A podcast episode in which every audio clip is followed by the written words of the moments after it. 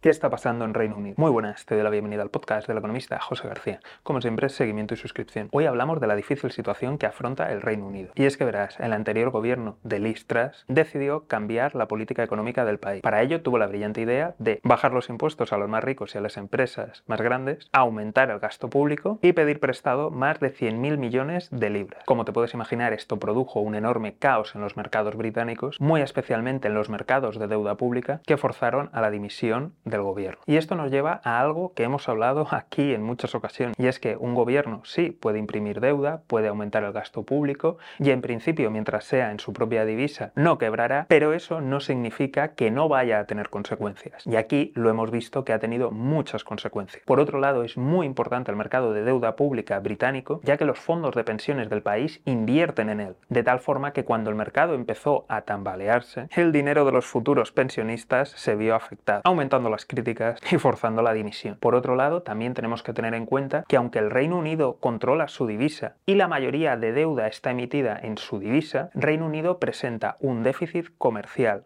crónico y también un déficit financiero. Es decir, que compra más al exterior de lo que vende y que necesita inversión exterior, haciendo que cualquier gobierno tenga que llevar mucho cuidado de no enfadar a los mercados. En cuanto a la política monetaria, el Banco de Inglaterra salió a socorrer el fuego y recientemente ha realizado la mayor subida en décadas en el tipo de interés, 75 puntos básicos o lo que es lo mismo un 0,75%, dejando el tipo de interés en el 3%. Pero además, en su intervención, el gobernador del Banco de Inglaterra advirtió de que se acerca la peor recesión desde que hay registros en el Reino Unido. También anunció que muy probablemente no subiría los tipos de interés tanto como prevé el mercado.